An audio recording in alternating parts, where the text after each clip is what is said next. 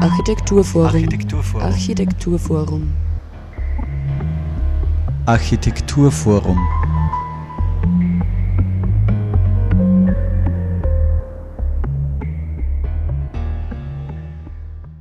Hallo und herzlich willkommen zur aktuellen Ausgabe der Sendung des Architekturforums Oberösterreich hier auf Radio Froh.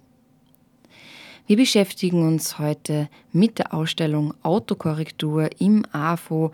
Mobilität ist, wie der Titel schon verrät, das Thema. Dieser ist unbestritten Grundbedingung für Fortschritt, Wohlstand und Lebensqualität. Nur welche Mobilität? Verkehrsüberlastung und Klimakrise stellen bisherige Selbstverständlichkeiten nämlich in Frage. Der Pkw, der motorisierte Individualverkehr generell, wird als Transportmittel der Zukunft wohl kaum geeignet sein. Mobilität war niemals unabhängig von anderen Bereichen des Lebens, sondern immer wechselseitig massiv mit ihnen verflochten. Die Entwicklung von Siedlungsformen geht dabei Hand in Hand. Wie und wo wir wohnen, arbeiten, unsere Freizeit verbringen oder konsumieren, ist das Ergebnis unserer Mobilität und bedingt auch gleichzeitig bestimmte Formen derselben. Die Ausstellung Autokorrektur untersucht die sozialen, wirtschaftlichen und politischen Zusammenhänge unserer heutigen Verkehrswirklichkeit mit ihrem immensen Verbrauch an Boden und Landschaft. Die Schau zeigt aber auch Best-Practice-Beispiele für notwendige Veränderungen, um eine umweltfreundliche, wirtschaftlich und sozial verträgliche Mobilität zu verwirklichen. Im kleinen, individuellen wie im großen Maßstab von Gesellschaft und Politik, immer mit Blick auf Stadt und Land, auf Räume, wie sie auch in Oberösterreich vorzufinden sind. Zu Gast im Studio bei mir waren dazu die Kuratorinnen bzw. Kuratoren Stefan Groh und Madeline Miesgang. Mehr dazu Jetzt am Mikrofon begrüßt euch Sarah Braschak.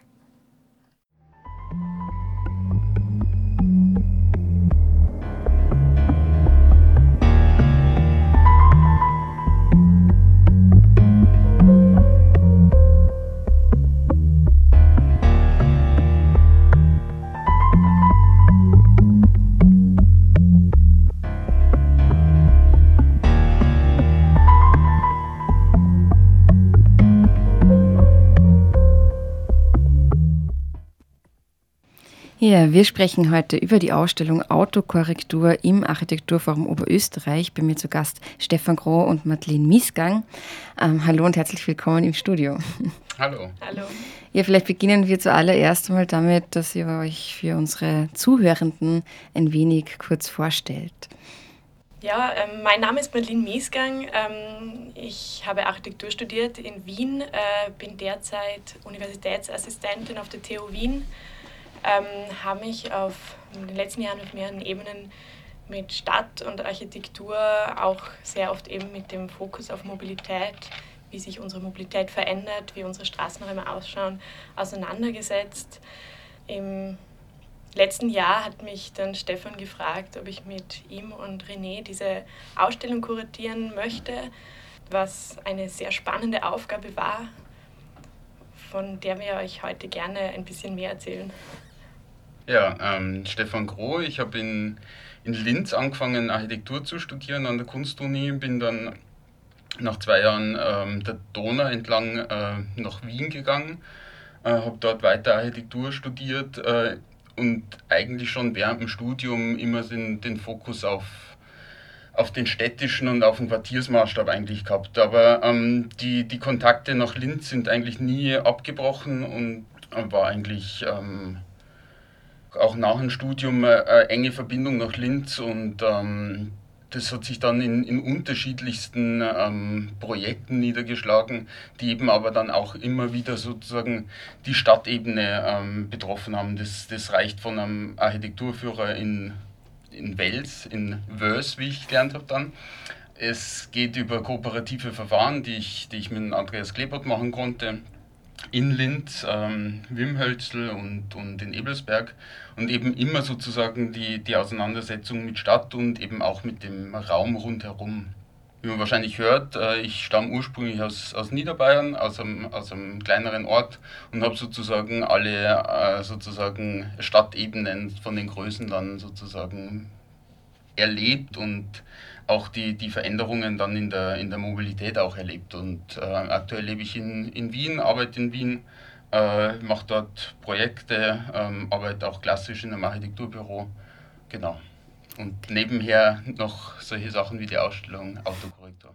Ja, wie denn zu dieser Ausstellung im AFO eigentlich gekommen? Also diese hatte bis jetzt äh, anders ausgesehen als geplant, weil die Eröffnung nicht äh, so vonstatten gehen hat können, wie, wie gedacht, wegen Corona eben. Ähm, dafür gab es eben ja auch auf DorfTV was zu sehen etc. Vielleicht ähm, könnt ihr uns da ein bisschen aus dem Nähkästchen erzählen, sozusagen, äh, wie das bis jetzt so abgelaufen ist und wie es überhaupt dazu gekommen ist. Genau. Vielleicht starte ich ähm, gerade, wie es überhaupt dazu gekommen ist. Also ähm, eigentlich sehr unspektakulär. Ich bin äh, vom, vom Franz Koppelstädter, vom, vom Leiter vom Architekturforum ähm, angesprochen worden, ob ich mir das vorstellen könnte. Ähm, vorangegangen ist, ist eine Ausstellung, die in, in Frankfurt äh, gelaufen ist und dann in Graz auch ähm, angekauft wurde über, über Fahrrad. Also die, die Ausstellung hat den Titel gehabt Fahrrad und sozusagen die sich ganz stark mit der Veränderung von, von städtischer Mobilität auseinandergesetzt hat, aber immer sozusagen den, den Fokus gesetzt hat auf das, das Fahrrad und sehr stark äh, infrastrukturell geprägt war. Und äh, in dem Gespräch hat sich irgendwo ergeben, einerseits ja, extrem spannendes Thema, extrem relevantes Thema. In Oberösterreich würde man sozusagen da sehr viele Projekte einfach wegwischen können, weil sozusagen, weil man sofort sagt, das ist zu groß, das ist zu teuer, das ist sozusagen eh nicht unser Maßstab. Das heißt, der, der Anspruch war bei uns sozusagen die gesamte Palette der Mobilität zu betrachten und eben den, den Maßstab von, von Oberösterreich in den unterschiedlichen Kategorien, also was äh, städtische Räume, ländliche Räume, den Raum irgendwo dazwischen, äh, dass man die äh, betrachtet und, und bearbeitet. Und ähm, sehr früh auch der, der Aspekt, dass damals noch ich gesagt habe, ich bin kein, kein Verkehrsplaner, ich werde keine Ausstellung machen über, über die neuesten ähm, technologischen Veränderungen in der, in der Mobilität. Was mich interessiert, sind sozusagen die Auswirkungen. Also wie prägt sozusagen unser, unser Mobilitätsverhalten, wie prägen auch die, die letzten 60 Jahre unserer automobilen Vergangenheit, wie prägt es unseren Alltag. Also wenn ich da sehr persönlich auch schaue, ähm, dann hat es halt einen, einen, massiven Einfluss auf, auf, auf unseren Alltag, auf das, wie wir leben, äh, wie wir einkaufen gehen, wie wir unsere Bekannten, wie wir Freunde treffen, wie wir ähm, Siedlungsstrukturen bauen. Und das ähm, rückwirkend da dann auch einen, einen, ganz großen Einfluss auf, auf die Mobilität wieder, weil es einfach Strukturen gibt, die wir jetzt Jahr für Jahr weiter einzementieren, dass, dass sozusagen das auf das Auto ausgerichtet ist. Und das war sozusagen der, der Ausgangspunkt für die, für die Ausstellung. Im März dieses Jahres, wo sozusagen irgendwo in der Luft sozusagen das schon war, so eine, so eine äh, Verkehrswende. Also es war das, das, das ähm, 1-2-3-Ticket von der Bundesregierung äh, schon im Gespräch. Es, war, äh, es waren die, die, die Pendlerzüge voll, also es war sozusagen ähm, die Mobilität äh, sozusagen schon im, im Wandel und dann ist halt schlagartig irgendwo ähm, die, die äh, Corona-Pandemie ähm, gekommen und, ähm, und hat auf, auf einen Schlag das, das Mobilitätsverhalten auch extrem verändert. Also auch, auch das, wie wir ähm, Mobilität betrachten, hat sich ganz stark verändert. Also ähm, hat man vorher volle Pendlerzüge, wenn man die auf dem Foto gesehen hat, noch, noch sehr positiv betrachtet und gesagt, sehr extrem spannend, dass die Leute umsteigen und sehr gut. Und äh, ist das sozusagen auf einmal äh, konnotiert worden mit einer, mit einer Übertragung von einer Krankheit. Und, äh, und eng war sofort irgendwie, oder hat man anders betrachtet dann. Und das hat die ganze äh, Diskussion äh, schon sehr stark geprägt dann, dann anfangs. Wie ist dir da gegangen? Also, wie hast du das beobachtet? Ich würde sagen, dass äh, das fast so war, dass mir am Anfang, wo eben diese, diese Zeit des Lockdowns irgendwie so begonnen hat, ein bisschen das Gefühl gehabt haben, dass man diese ganzen Inhalte, die wir produzieren, der, das, an dem wir eigentlich so die letzten Jahre irgendwie gearbeitet haben, für das, die mir, das mir irgendwie eingestanden sind, ein bisschen hinterfragt haben. Äh, wir reden von urbanen Räumen, von dichten Räumen, von Begegnung, von vielen Menschen am gleichen Ort und das halten wir auch für richtig. Eben gemeinsame Mobilität, das Teilen von Mobilität, eben viel, eben Begegnung. Und das war irgendwie von heute auf morgen so, hm, ist einem fast schon ein bisschen falsch vorgekommen, wenn man jetzt eine Ausstellung über dieses Thema macht.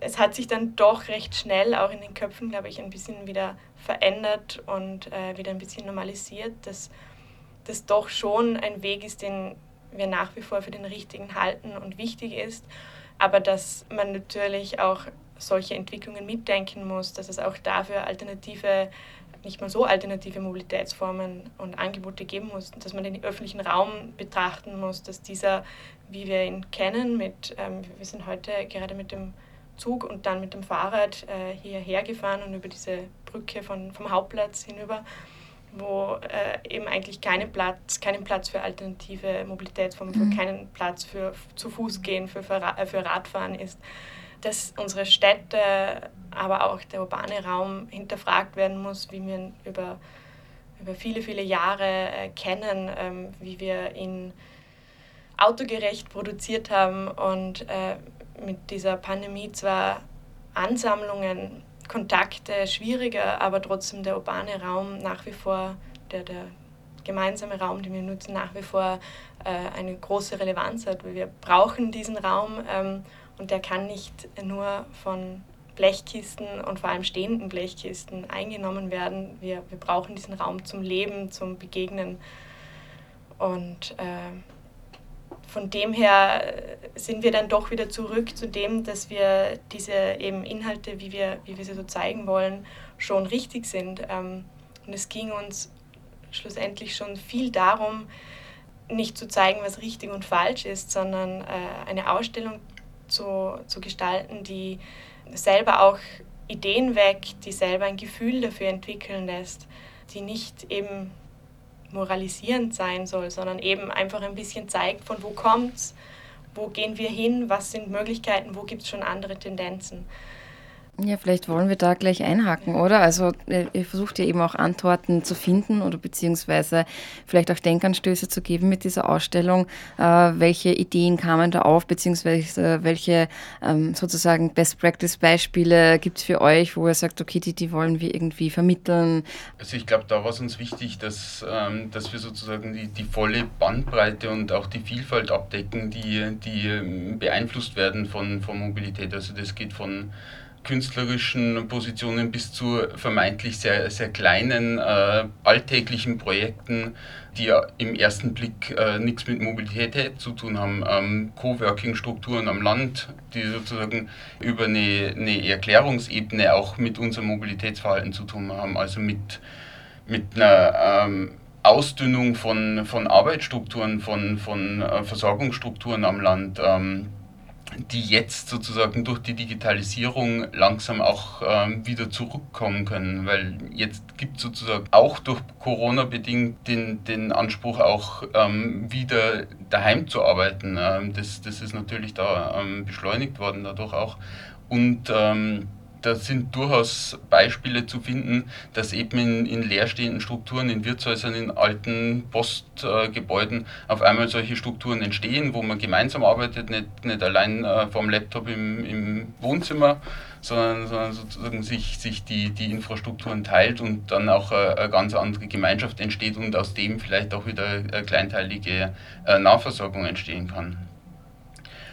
Und ähm, das Thema beschleunigt durch, durch die Corona-Krise trifft natürlich auch auf, auf viele andere ähm, Projekte zu. Also wir haben dann durch die, äh, durch die Pandemie auch nochmal sozusagen einen, einen Schwerpunkt ähm, gestaltet zum, zur Bewegung, zur Mobilität in der Krise.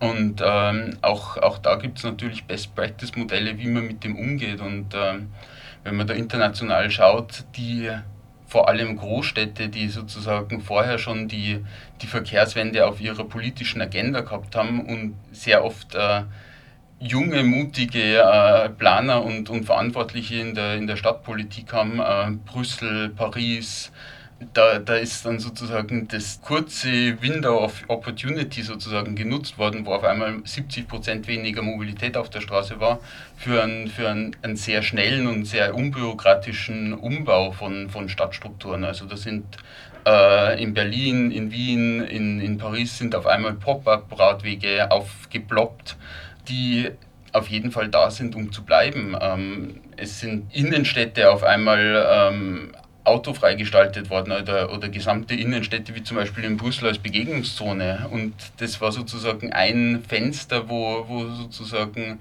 das viel einfacher möglich ist, äh, solche, solche Veränderungen auch zu gestalten und, und umzusetzen, weil sozusagen ähm, da sozusagen ähm, das, das städtische Leben mal auf, auf, auf Pause gestellt war und, und wer sozusagen äh, da ähm, so Pläne schon in den Schubladen hatte oder, oder das, das schon vorbereitet äh, hat äh, geistig, ähm, hat sich dann natürlich viel leichter getan.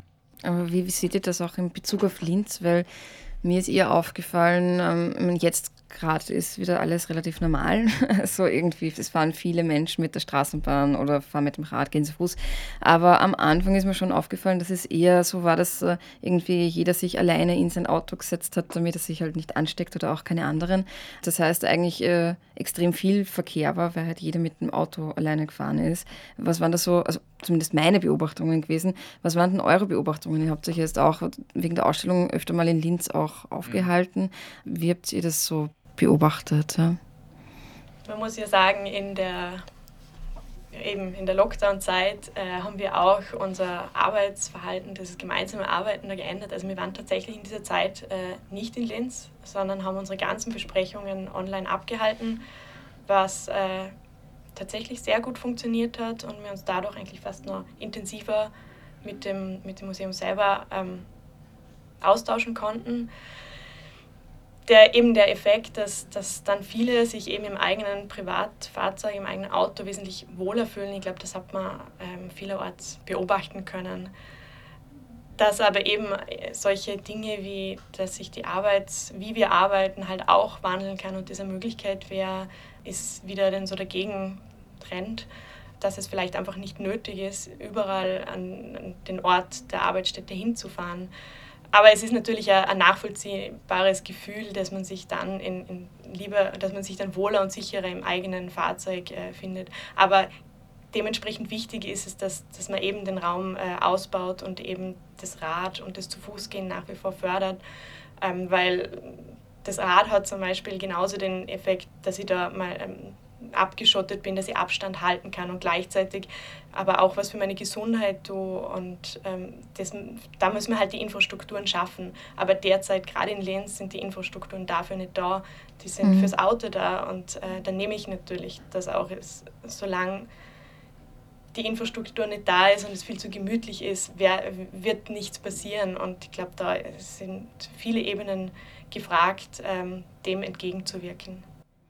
Ja, wenn wir vielleicht auf das ähm, eingehen, ihr habt es mehrmals auch erwähnt, dass Mobilität ja nicht äh, getrennt betrachtet werden kann, sondern dass es auch immer zusammenhängt, eben wie du jetzt gesagt hast, mit Strukturen, die zur Verfügung gestellt werden, aber auch damit, wie wir arbeiten, wie wir unser soziales Leben äh, verbringen, etc., wie wir einkaufen.